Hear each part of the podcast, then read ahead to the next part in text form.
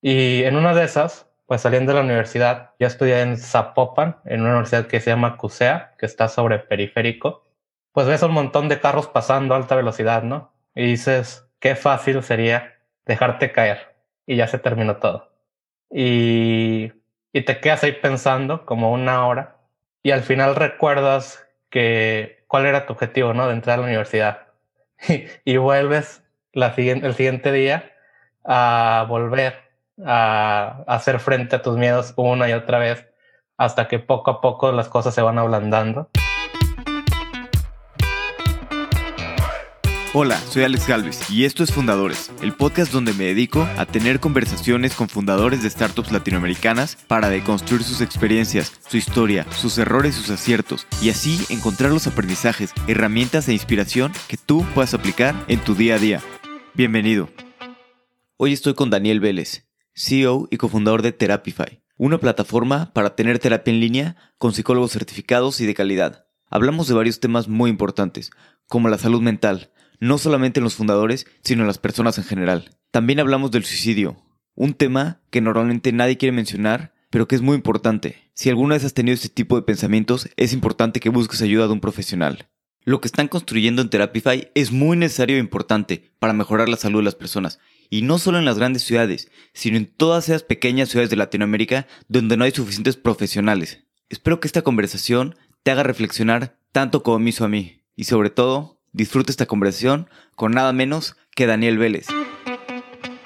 Daniel, bienvenido Fundadores, es un, honor tenerte por aquí. Gracias Alex por la invitación, un placer estar acá. Bueno, a mí en lo personal me encanta lo que hacen, creo que la salud mental es, es muy importante y durante pues, muchos años no se le dio la importancia que tenía que tener. Incluso pues yo, yo mm, pues tuve una época en mi vida en la que, en la que tuve depresiones este, bastante fuertes. Me acuerdo que aparte pues no, no me daba cuenta y me, me di cuenta un poco porque pues, el día anterior en la noche y me acuerdo que no me quería dormir porque no quería que empezara el siguiente día. Pues simplemente todo el tiempo pasaban cosas malas, por así decirlo. Y, y bueno, empecé a ir a terapia y algunas otras cosas y me fueron ayudando a, primero darme cuenta de, de dónde estaba y, y, pues poder hacer cosas para, pues, para mejorar. Y bueno, me gustaría saber un poquito, pues, cómo nació Therapify y por qué hacen, pues, lo que hacen. Muy bien, Alex. Pues Therapify nació de una necesidad personal. Cuando yo tenía más o menos 15 años, ocurrió un evento en mi vida que me dio un giro de 180 grados. De un día para otro me quedé sin amigos, sin gente con quien hablar.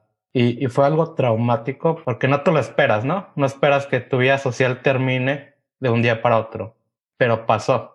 Y eso me hizo replantearme mi existencia y me dieron ganas en ese momento de quitarme la vida por primera vez. Y estuve viviendo bastante tiempo aislado porque no aceptaba que necesitaba ayuda, aunque yo sufría y la, la buscaba a gritos por dentro, pero tenía muchos complejos mentales. Tenía miedo a que la gente me señalara más de lo que ya me estaba señalando y tenía miedo a ser rechazado socialmente más de lo que ya había sido.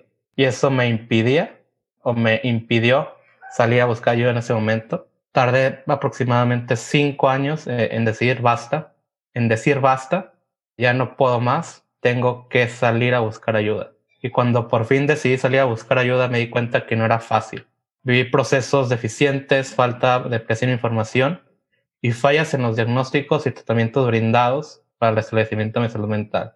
Y me di cuenta que así como yo existen más de 50 millones de personas en México y Latinoamérica y más de 300 millones de personas a nivel global que viven estas mismas problemáticas a diario. Entonces me pregunté, ¿por qué no existe un mundo en el cual todos tenemos las mismas oportunidades de acceso a sistemas de salud más flexibles y más humanos, para que a través de una atención TIC segura y confiable podamos dirigir un mundo mejor? Me pregunté eso y por eso decidí fundar Therapify junto con mi hermano.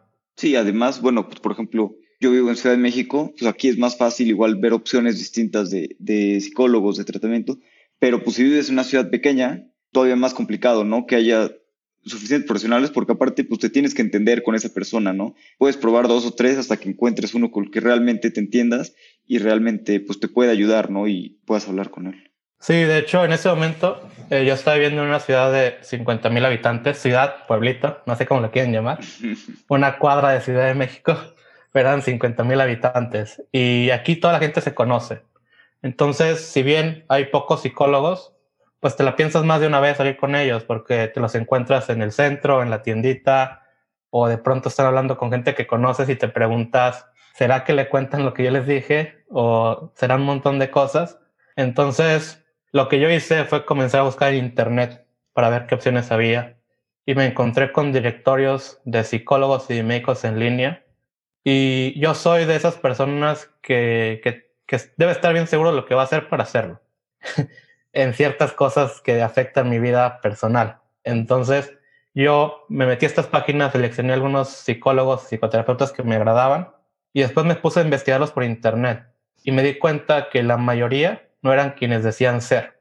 Lo busqué en el Registro Nacional de Profesionistas y gente que decía que tenía maestría en psicoterapia, gente que decía que tenía maestría o doctorado en psicología de la salud o lo que tú quieras, no lo tenía, simplemente eran licenciados en psicología y, te pones a pensar cómo es que esto está pasando.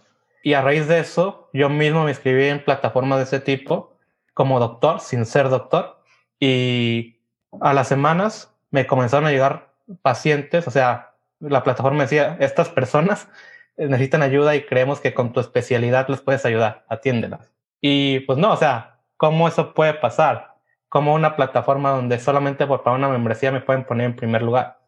Y a raíz de eso, dije, tenemos que hacer algo para solucionar esto y, y encontrar la forma de brindarle a las personas una oferta curada de psicólogos que fueran de confianza. Porque cuando tú tomas terapia en línea, escoges a una persona para contarle lo que nadie más le cuentas.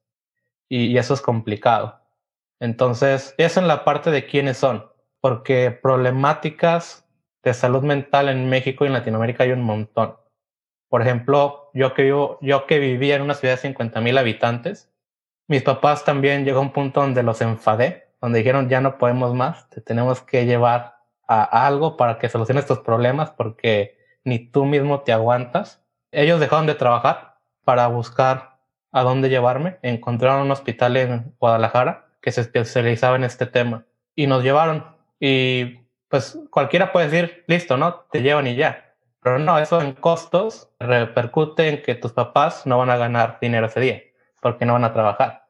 Van a perder todo su día, después van a pagar medicamentos y todo eso. Y lo peor es que al llegar al hospital, nosotros no sabíamos que solamente 30 personas entraban. Nosotros solamente nos formamos y cuando faltaban como 15 personas para que nosotros entráramos, dijeron, hasta aquí es el día de hoy y volteas y ves a los que están enfrente de ti, a los que están detrás de ti, y son gente que viene de Morelia, que viene de Michoacán, bueno, Morelia, Michoacán, que viene de Tepic, que viene de Aguascalientes, porque es un hospital especializado en eso y que no tiene recursos, que, que viene con su mochila y con sus cobijas para dormir afuera del hospital. Todo ese esfuerzo que hacen por no tener acceso a una atención de, de calidad de donde son. Y pues nosotros ese día ya pues nos regresamos, literal. Al siguiente día ya sabíamos, hay que estar puntuales, 6 de la mañana, en las primeras 30 personas. Lo logramos, estuvimos entre las primeras 30 personas y cuando faltaban como dos personas antes de ingresar, me, me dijo una persona que estaba detrás de mí, oye, ¿ustedes tienen seguro popular o seguro de, de IMSS, no? Y nosotros, pues mis papás, por mis papás yo tenía seguro de IMSS y me dijo, no digas que tienes IMSS porque si dices que tienes Sims no te van a aceptar, porque solamente aceptan a gente que no tiene ciertos beneficios que la mayoría de la población no tiene. Entonces, pues listo, no dijimos y pasamos, logramos pasar la valla de la entrada del hospital. Y ya cuando estábamos adentro, nos sientan y nos dan una charla de servicio social y, después me pasan con un médico, después de como cuatro horas de estar ahí, un médico general, me hace tres preguntas y me manda a psiquiatría. Y en psiquiatría, yo digo, pues acá me van a atender, me van a decir qué tengo y cómo lo puedo solucionar.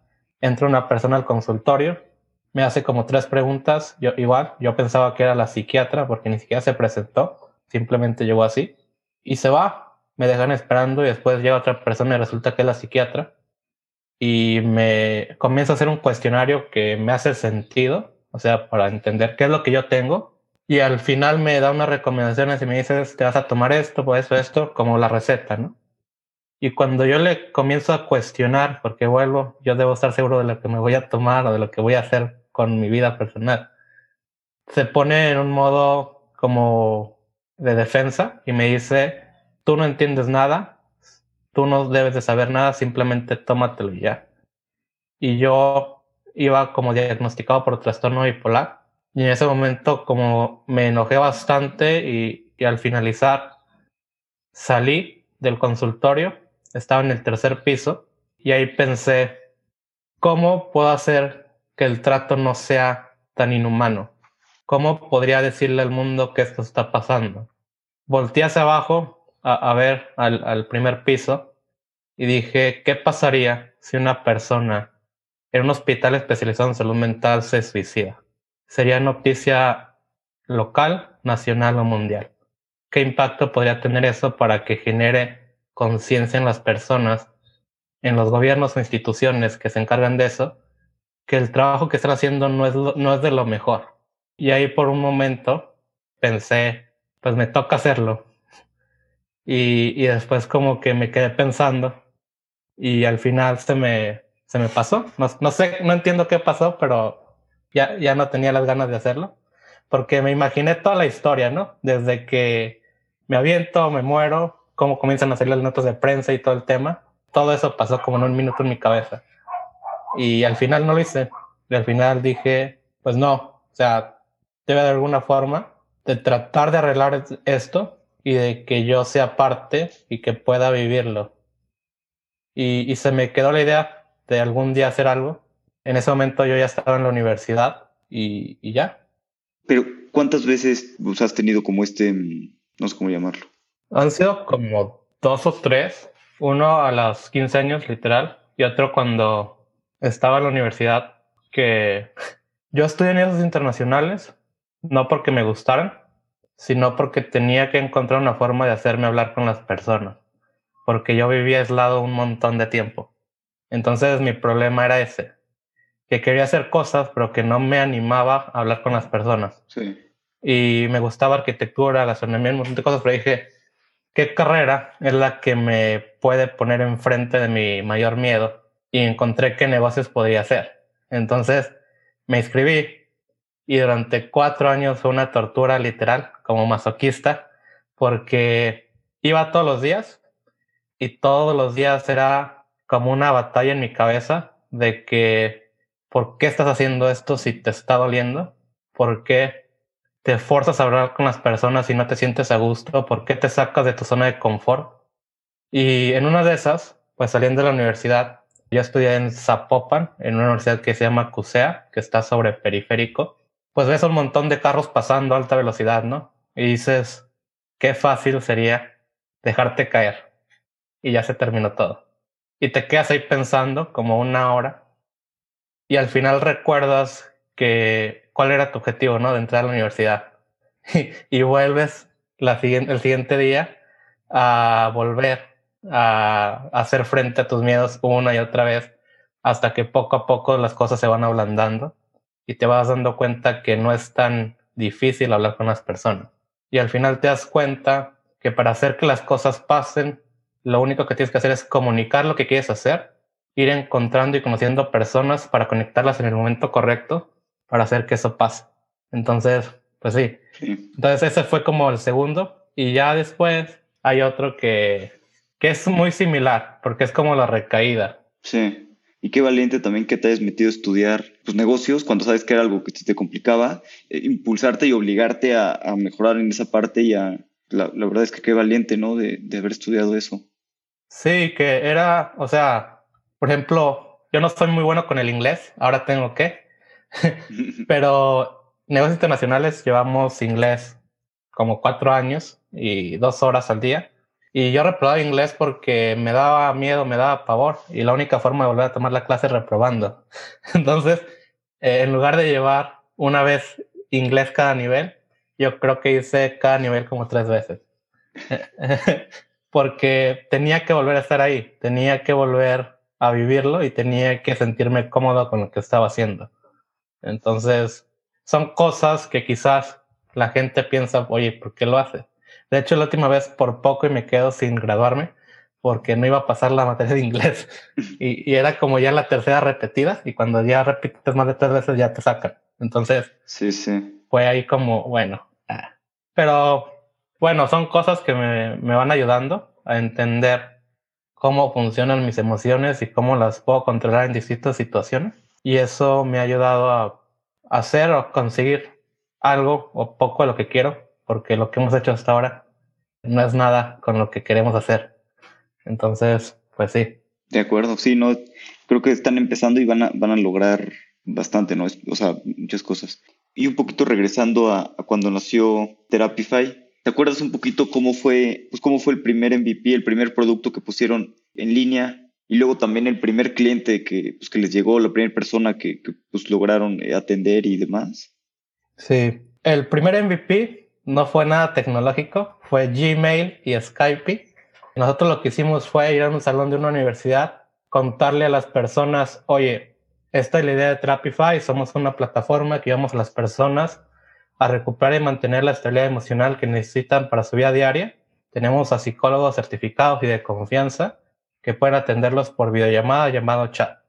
¿Alguien le gustaría o siente la necesidad de hablar con un psicólogo y hasta el momento no se ha animado a dar, ese primer paso, les pasamos unos papelitos en blanco donde a quien tuviera la necesidad o el interés de explorar qué era la terapia, nos pusiera su nombre y su teléfono. Al final lo recogimos y seis personas contestaron. A una de esas seis personas le dimos seguimiento. La conectamos con una psicóloga, que en ese momento ni siquiera teníamos psicóloga, simplemente contamos la historia pero teníamos que asegurarnos de que alguien quisiera probar terapia en línea. Entonces, una vez que tuvimos a esa persona, los conectamos por Skype, se dio la terapia, la, primera terapia fue gratis y esta persona continuó como siete veces más, o sea, siete terapias más, y ya las demás terapias las cobramos. No ganamos nada porque todo era para la psicóloga, le cobramos 200 pesos por terapia y simplemente lo que hacíamos era mandarle un link de Mercado Pago para que nos pagara por Oxxo recibíamos los 200 pesos menos la comisión y le teníamos que poner todavía el dinero de la comisión para darle los 200 pesos enteros a la psicóloga. Pero eso fue nuestro primer cliente y fue sí, un, diciembre. ¿Te acuerdas qué sentiste con estos primeros clientes y poder ayudar a, a esta persona? Lo primero que dije fue, si a una persona le gustó y a un psicólogo estuvo dispuesto a dar la terapia en línea, ¿por qué no lo podemos multiplicar? Porque al final de esto, la única condición que les pusimos a las personas que participaron, principalmente ella, porque fue la primera, es que nos diera sus comentarios en un video. Y ese video todavía lo tengo, porque me lo mandó por mail, de cuál fue su experiencia en su primera terapia. Y al escuchar cómo o por qué no había ido a terapia y por qué Therapify había sido su solución, me pregunté por qué no multiplicarlo, por qué no encontrar la forma de hacerlo más grande. Y en ese momento no nos llamamos Therapify, nos llamábamos Vitalcy, que era un nombre muy complicado. y regresando un poquito, este, también a, me gustaría hacer doble clic en, lo que me habías contado antes, de cuando tenías 15 años, que, pues, que pensaste en, suicidarte y, y, demás, y bueno, y después también en el hospital. Un poquito cómo es todo esto, o sea, de repente lo piensas, de repente empieza como a formarse en la mente, o de repente es un pensamiento que en un momento en específico, o cómo es toda esta pues sí, todo esto. Creo que es una serie de cosas que se van acumulando en tu mente o en tu cabeza y llega un momento donde, como lo Express, empieza a chillar eh, y está a punto de explotar y pasa algo que te dice, creo que deberías de hacerlo. Creo que ya, ya no puedes más. En ese momento o en esos momentos, a mí en lo personal me daban ganas de, de intentar arrancarme los ojos, o sea, meterme los dedos y sacármelos y porque pensaba que eso iba, iba a ser menos doloroso que, que lo que estaba yo viviendo y que a partir de ahí iba a poder comenzar a vivir con tranquilidad. Porque viven un montón de, de, cosas en tu cabeza que rebotan y rebotan y rebotan y, y, y, no te permiten tener claridad. Y lo único que quieres es tener paz. Es, lo único que quieres es que todo acabe. Y la forma que en ese momento, por lo menos yo pensé, pues si te quitas la vida, todo acaba. Entonces, eso es tranquilidad, eso es paz, eso es silencio en tu mente. ¿Por qué no hacerlo si eso es lo que quieres? Y, y ya, eso es así, así sucede. Y por alguna razón, la primera vez fallé. y hoy digo que soy sobreviviente de la, de la depresión. Y en las demás ocasiones sí lo he pensado, pero no he llegado al grado de, de sentir la necesidad urgente de ejecutar esa acción. Esa primera vez, digo, estabas muy chico, también tienes 15 años y que gracias a Dios fallaste. ¿Cómo fue pues, el intento? Sí, pues básicamente te encuentras cosas en tu, en tu entorno y una de esas cosas pues también te pones a pensar cuál sería la forma más fácil y rápida de hacerlo, ¿no? Y menos dolorosa, porque aunque estás sufriendo, pues a nadie le gusta sufrir, o por lo menos a mí no. y no es tan fácil, ¿no? O sea... Y, y no es tan fácil de, o sea, creo que lo estuve planeando por varios días. No fue, o sea, tuve ese evento, un evento inicial, y lo estuve planeando bastantes días. Incluso hice un evento en Facebook, que donde invité a mucha gente que conocía a mi funeral. Les daba las, los pasos a seguir y todo. Y la idea era básicamente tirarme de, algún lugar. Mi casa tiene como dos pisos, la azotea sería el tercero. Y yo tenía la duda de que si al caer realmente iba a pasar o no. Entonces dije, posiblemente eso no va a pasar. posiblemente nomás me voy a quebrar algo y ahí voy a estar todo mal. Entonces voy a, ahorcarme o a, sí, creo que sí se ahorcar. En mi cuarto, listo. Porque de hecho, hubo un momento donde en la ciudad que te dije que vivía, en un corto periodo de tiempo, hubo como cuatro suicidios. Y todos donde la gente se ahorcaba en sus casas y era gente de entre 16 y 22 años, algo así. Entonces ahí fue donde no me salió porque la cosa se rompió, no me aguantó, no me di bien las proporciones.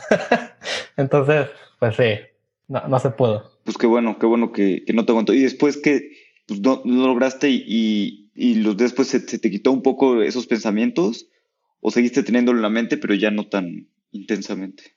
Seguí teniendo los pensamientos en la mente, pero dije, a ver, si, si realmente lo quieres hacer, ya lo hubieras hecho, porque eres una persona que hace lo que, o sea, que si se propone algo lo hace.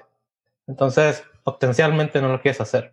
Y lo que hice cuando de, de pronto me salía la idea era tratar de encerrarme en un cuarto donde no hubiera nada, acostarme y esperar a que pasara. Porque si lo hubiera querido hacer realmente, lo hubiera hecho. Pero hay algo ahí que, que no me dejó hacerlo.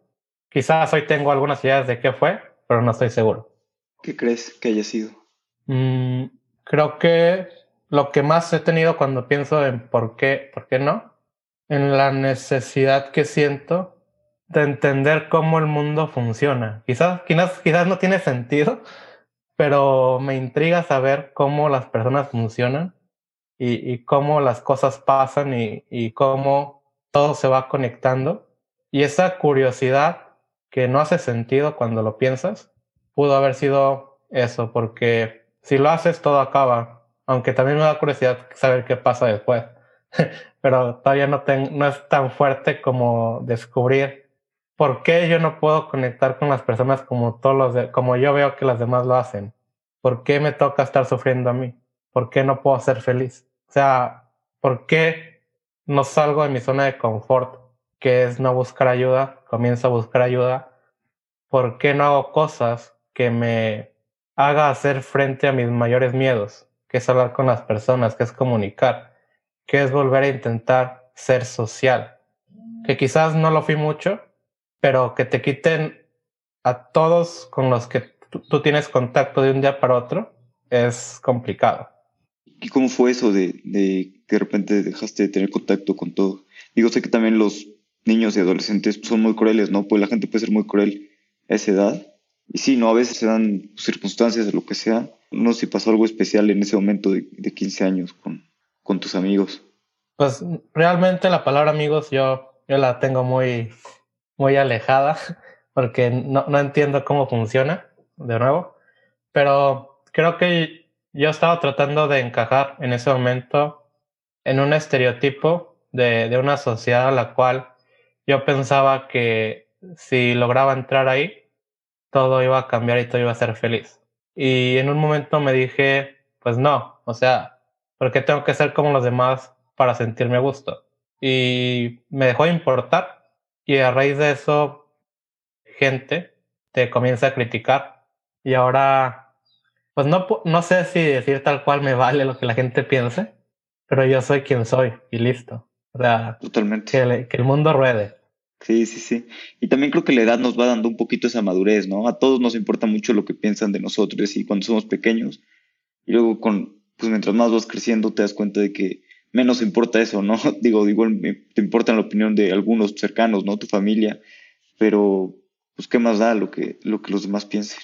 Sí, sí, qué más da, que el mundo ruede. Y, y, hablando un poquito de eso que decías de curiosidad, pues yo lo veo como ganas de vivir, ¿no? De curiosidad de qué va a pasar con el, con el mundo y cómo funciona el mundo. Pues es como una especie de, de, ganas de vivir, ¿no? Y ganas de seguir aprendiendo y conociendo.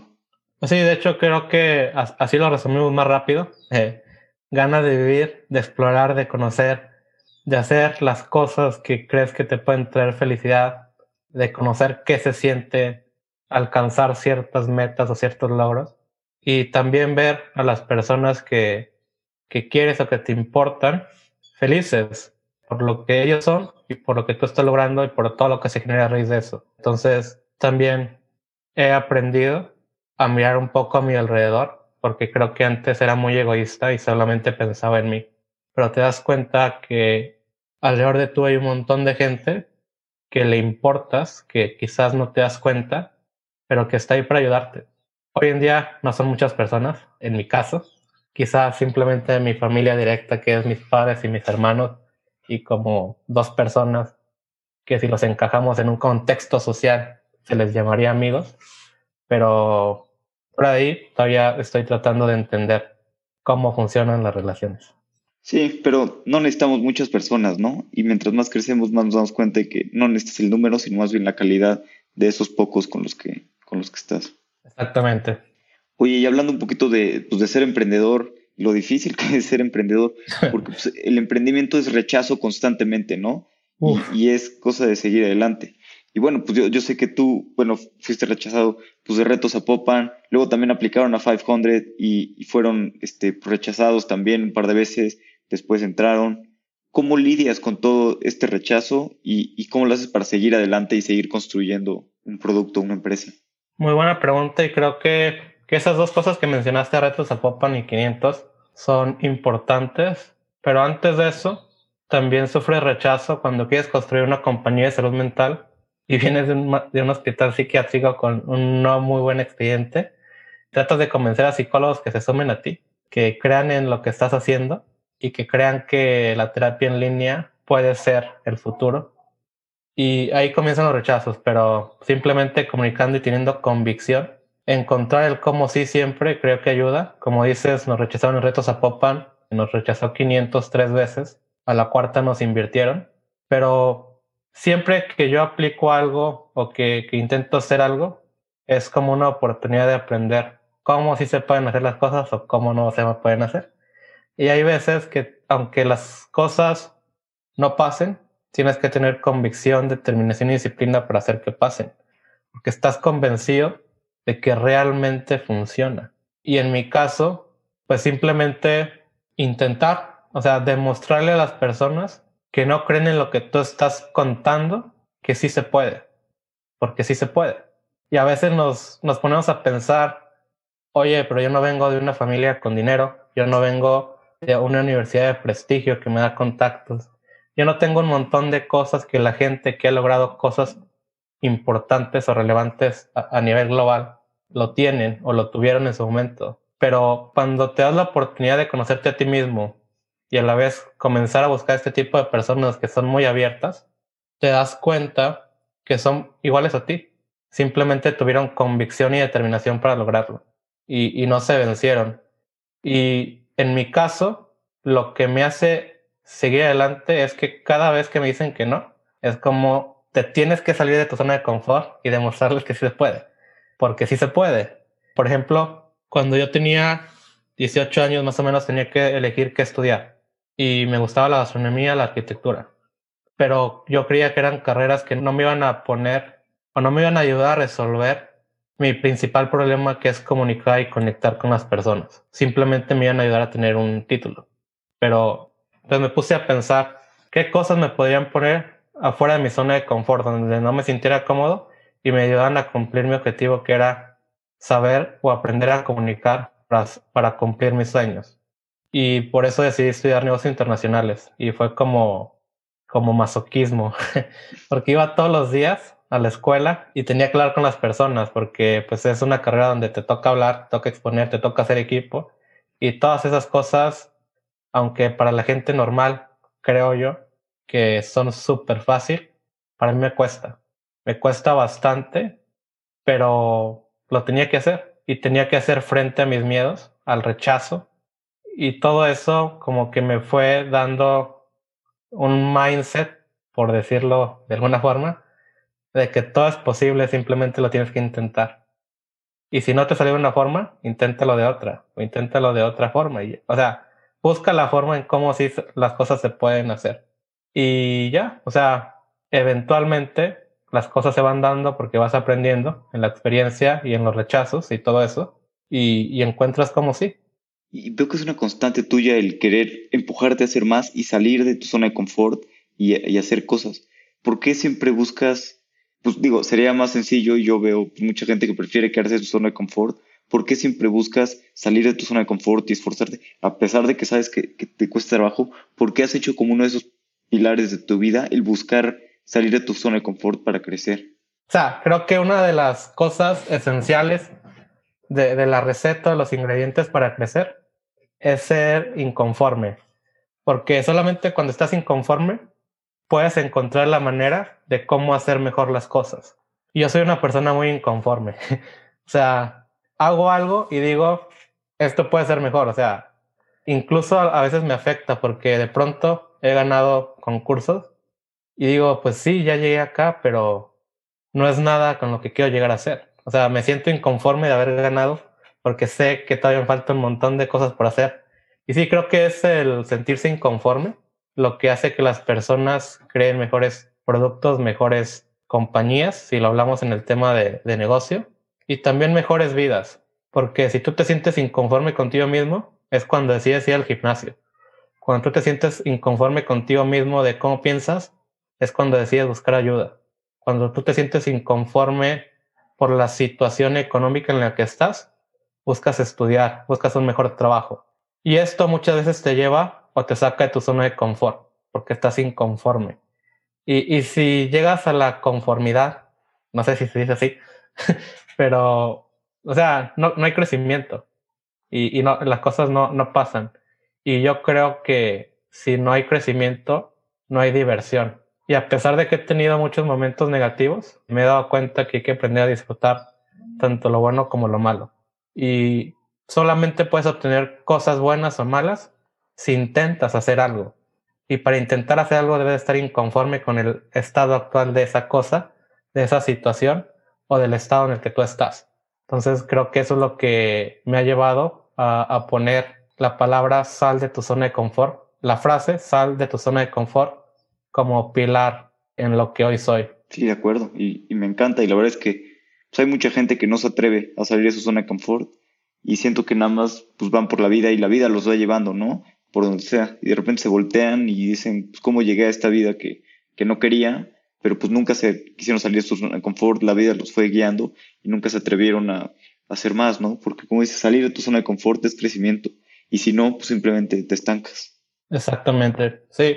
Y también o sea, creo que pasa mucho en la cultura latina, que nos vemos inferiores a, las culturas o países más desarrollados y lo vemos como imposible. Pero cuando tienes acceso a ese tipo de personas, vuelvo a lo mismo, te das cuenta que son iguales que tú, que incluso tú eres mejor que ellos, porque has vivido con más escasez de muchas cosas y el vivir con escasez te hace ser más creativo y te hace repensar o imaginar las cosas de otra forma donde la gente que ya tiene solucionados esos problemas no ve la necesidad de volverlos a solucionar o de reinventarlos.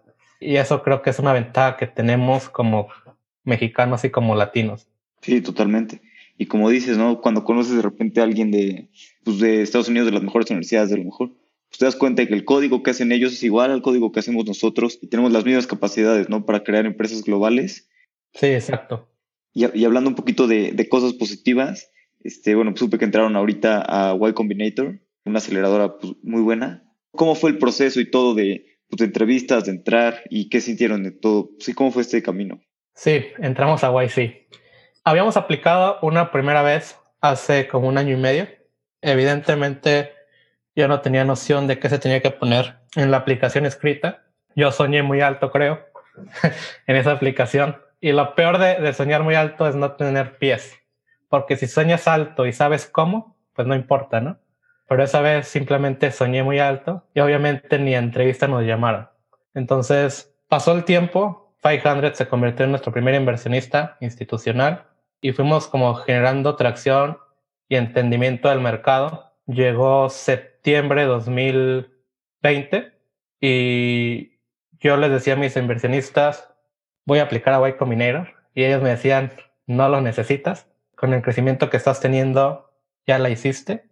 Tienes los contactos, has sabido hacer lo que tú creas imposible, rodearte de la gente más talentosa de la industria en todos los sentidos. Y eso es lo que te da estar en YC o en una universidad de prestigio, ¿no?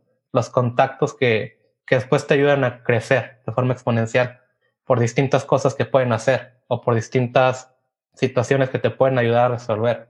Me decían, pues tú ya lo tienes, o sea, no necesitas ir a darles el 7% de Therapify a YC. Pero yo decía, no me quiero quedar con la espinita de decir no lo intenté porque creo que puedo hacerlo.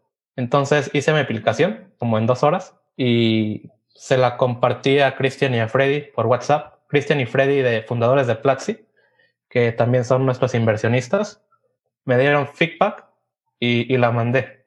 Entonces pasó el tiempo, como un mes, y en octubre nos llega la, la invitación a la entrevista, un día martes, y nos dan la entrevista en una semana. o sea, nos llegó la invitación el martes y el siguiente miércoles ya teníamos la entrevista.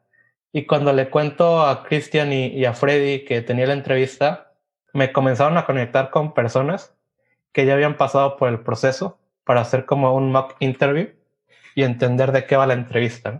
Pero justamente esa semana yo tenía un montón de trabajo porque era fin de mes y bueno, iba a ser fin de mes la siguiente semana y tenía que resolver un montón de cosas. Entonces dije, voy a dejar la preparación para el fin de semana, lunes y martes. Entonces, el viernes en la noche me puse a, a leer las instrucciones de YC, a hacer las preguntas en un Google Docs y a compartirlas con mi hermano para empezarlas a resolver y me comenzaron a presentar gente. Tuvimos como cinco entrevistas de prueba o mock interview, como le llaman, con fundadores YC, pero no dábamos una. Nada nos salía bien. No, no sabíamos cómo comunicar, cómo expresar de forma clara. Y de paso, como te mencioné, yo tengo por ahí algún problema con el inglés cuando hablo con nativos. No sé por qué todavía no, todavía me causa tipo pánico, pero lo hago porque si no lo hago, pues nunca me va a dejar de pasar y vuelvo a esto, ¿no? Que salgo de mi zona de confort por quererlo hacer. Entonces, llegamos al martes, un día antes de la entrevista, y tomamos el mock interview final con Christian y Freddy a las 12 del día. Resultado de la reunión, lo que nos dijeron fue, como compañía pasa, como founders no. Les toca comunicar mejor. Creemos que fue una entrevista porque entendimos qué se puede hablar y qué no. De ustedes depende si pasan o no. Hay casi 24 horas para darle la vuelta, háganle. Y pues sí, o sea, como desilusionados y todo, ya sin esperanza para la entrevista. Llega el día de la entrevista. Para ese momento en la entrevista con Christian y, Freddy estuvo una persona que se llama Julian Butti, que es Head of Startups de Platzi y que antes lideró la, la expansión de Seed Stars en Latinoamérica. Y me dice al final de la entrevista, Daniel, el Daniel que acabo de ver no es el que yo conocí. Ya te he visto hacerlo bien. No es posible que, esté así la cosa. Me voy a comprometer con ustedes a darle la vuelta a esto. Rehagamos las preguntas, las estudian y los vemos el miércoles por la mañana a las 8 de la mañana para hacer un último mock interview. Y pues listo, o sea, ella abrió un Google Docs, hicimos las preguntas y aunque ella no es founder de YC, tiene como una mente que, que piensa bastante bien y las estudiamos toda la noche y el miércoles a las 8 de la, de la mañana tuvimos 20 minutos con Julián. Salió decente la mock interview y pues dijimos, pues ya que lo que sea que tengan que hacer. Llegó la hora de la entrevista que fue como a las 3 de la tarde, 3.45. Nos conectamos, eran tres partners por Zoom y pues la primera pregunta es, ¿en qué estás trabajando? Y ahí pues yo, yo solté como mi historia de, por qué estaba creando Therapify en, en un minuto y a partir de eso se basó la conversación y realmente no fue tan dura como nos la habían contado. Fue una conversación como la que hoy estamos teniendo. Ellos tenían la aplicación abierta, o sea, estaban leyendo lo que habíamos escrito en ella y como que simplemente nos hacían preguntas para confirmar la información que teníamos ahí. Y o sea, fueron 10 minutos súper amables, súper sencillos. Nada de, de problemas ni nada. De hecho, hasta hacían la pregunta y nos decían, ¿entendieron bien la pregunta? Y listo, o sea, después de eso, a los 10 minutos de finalizar la entrevista nos llega un mail donde uno de los partners nos pide enviar cierta información para validar nuestro crecimiento y que son los estados eh, de cuenta y los estados financieros de los procesadores de pago. Entonces los recolectamos, los descargamos y se los enviamos como a las 4.30 de la tarde y como a las 8 nos llama Dalton, que es un partner que ha trabajado con Platzi o con Rapid cuando ellos estuvieron en YC y nos dice que estamos dentro. Entonces, ahí ya nos dimos cuenta que, que no es nada del otro mundo. O sea, simplemente es entender muy bien tu negocio para saberlo explicar de una forma clara y sencilla y que quizás la gente es dura contigo porque no sabes cómo va a ser cuando pasa. Entonces, pues sí, eso, esos desánimos que te dan durante las entrevistas de prueba te ayudan a entender que posiblemente todo va a ir mal, pero en nuestro caso, yo diría que fue una de las cosas más sencillas que he hecho, que no puedo creer. O sea, como una conversación de 10 minutos así nos llevó a estar en YC. Y sí, o sea, después de eso, pues ya, ya tocará contarte cómo vamos. Sí, ¿y cómo se sintió ese momento cuando les llamaron para decirles que estaban adentro? Tuvo dos sabores. Uno, estamos dentro no entendemos cómo lo hicimos, pero estamos dentro. después de pasar de ustedes no sirven para comunicar, estar dentro, eh, estamos dentro. Y otro de ahora toca competir con los más grandes, ¿no? Con el 2% a nivel mundial que logra entrar a esa aceleradora. Y, y toca estar a su nivel. Pero también te das cuenta que, pues, si estás ahí, estás a su nivel, ¿no? Entonces, te das cuenta de que, de que todo es posible, simplemente hay que intentarlo. Y también te das cuenta que va a haber un chingo de trabajo porque estar ahí es como, como representar una región de, la, de donde vienes y darle al mundo a conocer que las cosas sí se pueden hacer y que se pueden hacer grandes, que simplemente falta determinación y ambición para alcanzarlo. Y ya, o sea, esas dos cosas, una felicidad y otra estrés, porque ahora toca hacerlo y hacerlo bien. Y saber que va a tocar darlo todo y que al final, esto me lo dijo Jonathan Lewy de Green, tienes que estar consciente de que vas a dar todo o que tienes que dar todo y que al final ese todo se puede convertir en nada de un segundo para otro. Pero lo vas a dar todo. Entonces, jugártela por todo, estando consciente que al final puede ser nada, es algo con lo que tienes que aprender a lidiar. Porque no sabes en qué momento va a pasar. Porque nadie te avisa, ¿no? Y más en una industria en la que están haciendo en Latinoamérica, como en la que nosotros estamos jugando, que es la telepsicología y la telemedicina. Hay muchas cosas no resueltas, pero que nos toca resolver y entender cómo así se puede hacer. Y creo que, creo que por ahí vamos. Me encanta, ¿no? Yo creo que este va a ser, bueno, que todo lo que han logrado pues, van a lograr muchísimo más los años que vienen y, y este es apenas el comienzo. Sí, de hecho, o sea, esto no es nada con lo que vamos a hacer. Lo que hemos hecho en 2020 no es nada con lo que vamos a hacer en 2021 y lo que vamos a hacer en 2021 no es nada con lo que vamos a hacer en, 2022 y así sucesivamente.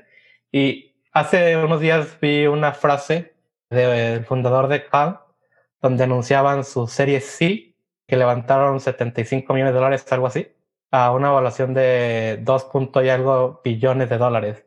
Y él decía, apenas estamos comenzando. O sea, ese nivel de ambición creo que es el que todos los latinos deberíamos de tener porque las cosas se pueden hacer bien en casa, se pueden hacer globales y podemos dar ejemplo de que tenemos cómo y entendemos cómo hacerlo. Y ya lo estás viendo, o sea, México, primer unicornio, en Latinoamérica ya hay más, Entonces, simplemente cree en nosotros. Sí. Vamos a pasar a mi parte favorita, que es la serie de preguntas finales. Te hago una pregunta y contestas en el tiempo que quieras. Sí. ¿Cuál es el libro que más has recomendado? El que más recomiendo porque creo, he aprendido a creer que el comunicar y conectar con las personas ayuda bastante. Es cómo ganar amigos e influir sobre las personas de Dale Carnegie. Porque literalmente fue como mi Biblia de, de entender cómo sí podía hablar con las personas y cómo sí podía hacer cambios desde, desde donde yo estaba. Buenísimo, me encanta ese libro. ¿Qué es algo absurdo que te encanta hacer? Leer biografías. Bueno, no sé si sea absurdo o no, pero me encanta ver y entender de dónde vienen las personas, ir conectando ciertos sucesos de sus vidas con los éxitos que han tenido de forma profesional y ver cómo eso ha influido en lo que hoy son. Sí, yo he empezado a leer biografías últimamente y le ha agarrado muchísimo el gusto. Se me hace súper padre, aprendes muchísimo y luego la escucho en audio, entonces pues es como una historia que te van contando. Sí, yo, yo le llamo mi dosis semanal de biografías. ¿Hay alguna opinión que tengas que poca gente comparta? ¿O algo que creas que es verdad y la mayoría de la gente piense distinto? Creo que con las personas que yo me reúno frecuentemente y posiblemente con los que tú te reúnes también, es común entender que todo es posible si lo intentamos hacer y encontramos cómo sumar gente increíble para lograrlo. Pero eso es la minoría, yo creo. La mayoría de las personas cree que se necesita tener ciertas cosas para comenzar o construir una compañía o para hacer un sueño realidad, independientemente sea monetario o no. Y creo que no convivo con ese pensamiento, porque lo he vivido. O sea, yo estuve ahí y no es cierto. O sea, todo se puede. Entonces, Quizás para la gente que está escuchando esto, comparten con nosotros este pensamiento, pero la realidad es que millones de personas allá afuera están totalmente eh, del otro lado, ¿no? Y les falta creer en sí mismos. Sí. ¿Hay alguna inversión en específico que hayas hecho que haya valido mucho la pena? Es decir, puede ser tiempo, dinero, energía. Sí, creo que es tiempo en una persona porque no entiendo o no me doy cuenta si he vivido de forma acelerada o no en el sentido del negocio, pero al amarrarme tanto a Therapify, no procuré hacer amistades reales o, gente con la que yo le pueda decir, oye, ¿qué tal tu día? Hoy me desperté tarde, se me cayó el café. Entonces, en noviembre del año pasado conocí a una persona que a partir de, ese momento le comencé a invertir tiempo, a tratar de entender cómo es y, y cómo, cómo funciona y a compartirle de mí y aprender de ella. Y creo que es la mejor inversión que he hecho porque pasó algo increíble. O sea, fuimos, estuvimos, hicimos el programa de aceleración de 500 startups juntos. Ella con su compañía y yo con Therapify, junto con mi hermano. Y de ser amigos, de pronto se convirtió en inversionista de Therapify. Fue la primera inversionista ángel de Therapify. Y creo que más que inversión, me ha enseñado a que sí puedo tener como ese lado humano que todas las personas necesitan. Enseñó que la vida no es tan dura, la vida personal. Simplemente tienes que gastar tiempo en las personas para conocerlas. O sea, no por un, interés más allá de, de, conocerlas a ellas. Si pusieras un mensaje en un billboard, un espectacular para que todos lo vieran, ¿qué te gustaría poner? Lo que pondría, y quizás va a sonar muy repetitivo en esta conversación, es sal de tu zona de confort y confía en ti tienes todo lo que necesitas para lograr todo lo que quieres. Confía en ti. Sí, me imaginé que ibas a decir eso. este, pero me encanta, eh, me encanta, me encanta que puse ese mensaje. A veces suelo ser muy repetitivo con las cosas que en las cuales soy como muy enfocado. Porque solamente si repites y repites lo que crees, es cuando comienzas a generar como un cambio o impacto en lo que quieres lograr. De acuerdo. Daniel, muchas gracias por tu tiempo. El tiempo es lo más valioso que tenemos. Siempre podemos hacer más dinero, pero no más tiempo.